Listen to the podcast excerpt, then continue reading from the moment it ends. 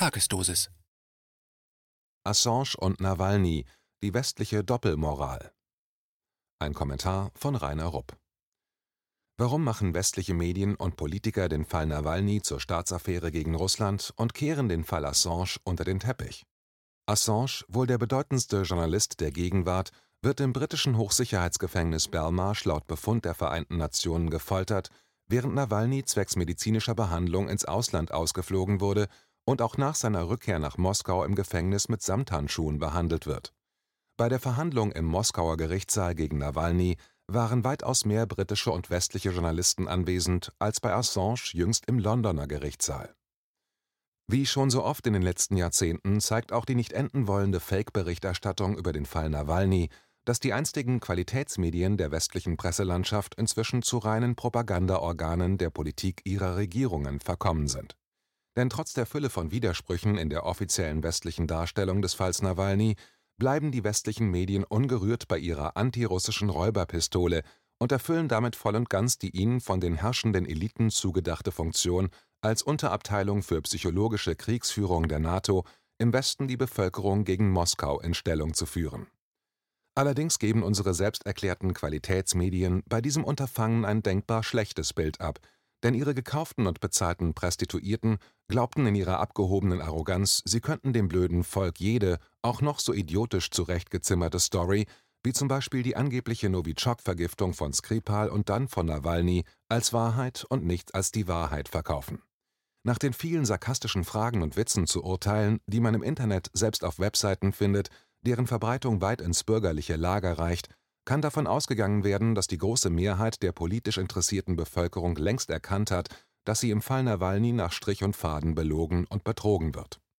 Zur Erinnerung: Nach der Notlandung in Omsk, um den komatösen Passagier zu retten, war Nawalny im lokalen Krankenhaus behandelt worden. Aber selbst hochqualifizierte Mediziner und Toxikologen haben weder Novichok noch ein anderes Gift gefunden. Später konnten auch die Mediziner in der Berliner Charité keine Vergiftung feststellen Allerdings hatten die Ärzte in Omsk aufgrund des Krankheitsbildes des Patienten bei der Einlieferung den Verdacht auf einen Diabetesschock bzw. auf ein diabetisches Koma gehabt. Laut der in Berlin beheimateten, auf Wirtschaftsnachrichten spezialisierten Website IntelliNews hatte Nawalny im Jahr 2019 selbst gesagt, dass er an Diabetes leidet. Erst im Bundeswehrkrankenhaus wurden später bei streng geheimen Untersuchungen angeblich Novichok-Spuren in der Blutprobe von Nawalny gefunden die Untersuchungsergebnisse aber wurden gegenüber den Russen streng geheim gehalten, während die Bundesregierung von Moskau verlangte, dass der Kreml der Bundesregierung aufs Wort glaubt und eine Untersuchung nach den angeblich Schuldigen einleitet. Russland aber verlangte Beweise, dass es tatsächlich Novichok war und wenn ja, um welchen Typ von Novichok es sich handelte, denn seit der russischen Erfindung haben bis zu 14 andere Staaten das Teufelszeug hergestellt, weiterentwickelt und damit experimentiert Anhand von Proben ist es möglich, das Herstellerland zu identifizieren. Aber warum schickt die Bundesregierung keine von den angeblich von der Bundeswehr gefundenen Novichok-Spuren nach Moskau? Wenn das Zeug doch wie behauptet von den Russen stammt, dann kann man es ihnen doch ohne Sorge um Geheimhaltung unter die Nase halten. Die Weigerung der Bundesregierung macht absolut keinen Sinn, es sei denn, sie hat etwas zu verbergen. Nachtigall, ich hör dir trapsen.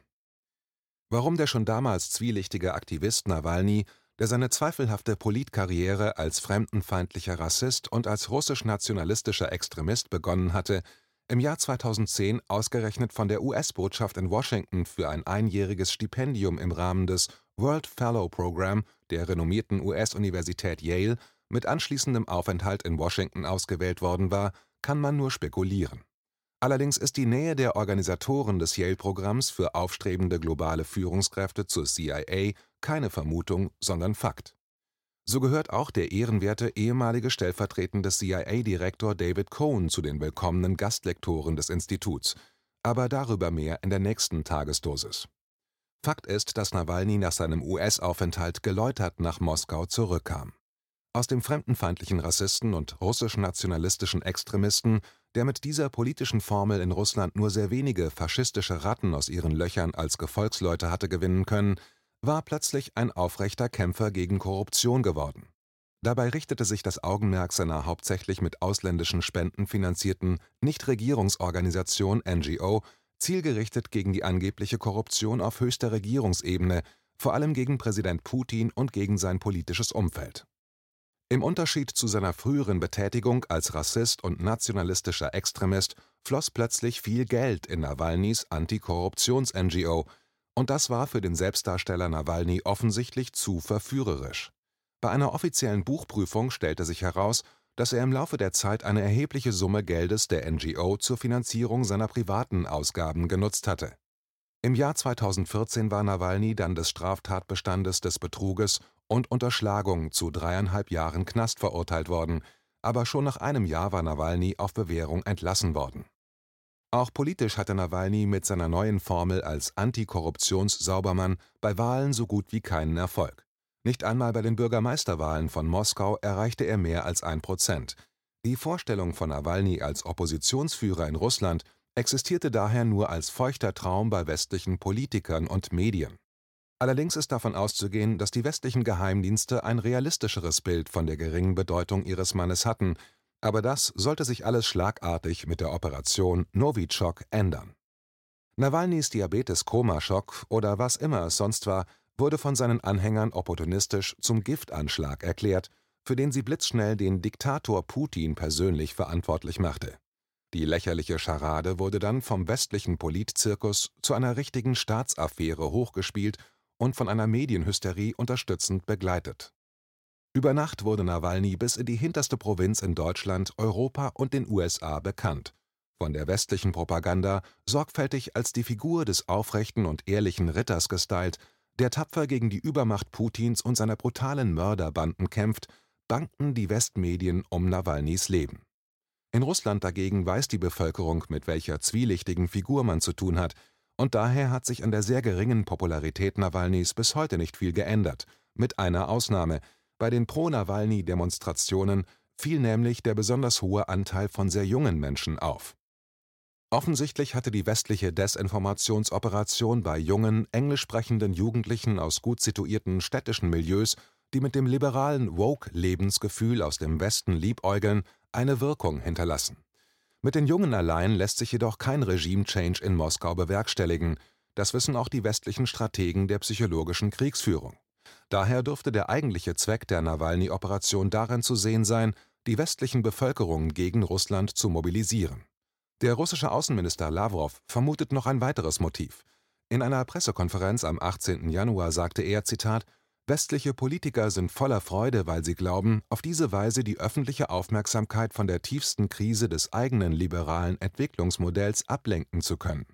Zitat Ende. Inzwischen hat Nawalny wieder seine Gefängnisstrafe antreten müssen. Nach seiner Rückkehr nach Russland war seine Bewährungsstrafe vom zuständigen Gericht in Moskau aufgehoben worden. Die Aufhebung geschah jedoch nicht, weil Nawalny nach Berlin zur Behandlung ausgeflogen worden war, wie vielfach im Westen unterstellt wird Schließlich war er ja mit offizieller Genehmigung der Regierung in Moskau ausgereist.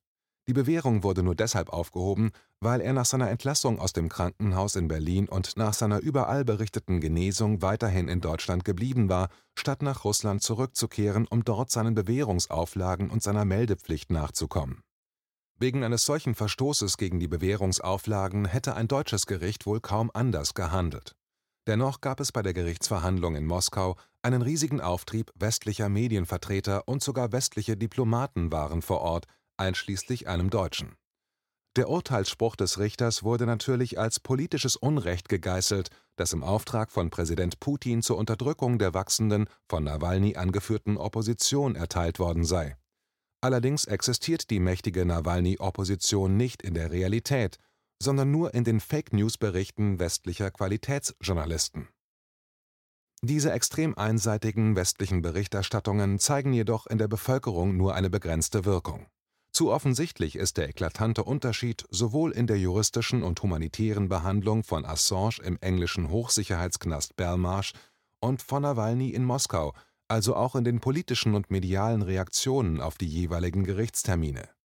In Belmarsh sitzt der bedeutendste Journalist unserer Zeit im Gefängnis wo er nach wiederholten Feststellungen und öffentlichen Erklärungen des UNO-Beauftragten für Folteruntersuchungen von den britischen Vollzugsbehörden mit Wissen der Regierung gefoltert wird, allerdings nicht mit mittelalterlichen, sondern mit modernen wissenschaftlichen Foltermethoden. Laut Twitter-Meldungen von Anfang der Woche wird Assange derzeit sogar warme Winterkleidung verweigert. Mit gegen das Fenster gestapelten Büchern versucht er sich vor der eisigen Kälte notdürftig zu schützen. Gegen Assange liegt ein Auslieferungsantrag der Kriegstreiber aus Washington vor, die ihn fünfmal lebenslang ins Gefängnis stecken und zum Schweigen bringen wollen. Warum? Weil er bei der Aufdeckung schlimmer Kriegsverbrechen des gewalttätigsten Staates der Welt maßgeblich beteiligt war. Da aber die Karrieren und Einkommen unserer Politiker und Qualitätsjournalisten weitgehend von den nötigen Demuts und unbedingten Solidaritätsbekundungen gegenüber diesem gewalttätigsten Staat der Welt abhängig sind, werden diese Leute nicht müde, die demokratischen Werte der US-Oligarchie zu preisen. So ist es kein Wunder, dass es bei der Gerichtsverhandlung in London, wo jüngst über den US-Auslieferungsantrag für Assange entschieden wurde, keinen auch nur annähernd vergleichbaren Medienauftrieb gab wie bei Nawalny in Moskau. Entsprechend sparsam und einseitig war die Berichterstattung der Qualitätsmedien. Im Unterschied zum Auftritt von Nawalny im Moskauer Gerichtssaal waren weder deutsche noch andere westliche Diplomaten im Londoner Gerichtssaal, um ihre Solidarität mit Assange zu bekunden. Die Scheinheiligkeit und die doppelten moralischen und ethischen Standards unserer Medien und Politiker, die sich selbst für die Guten halten, ist unausstehlich geworden.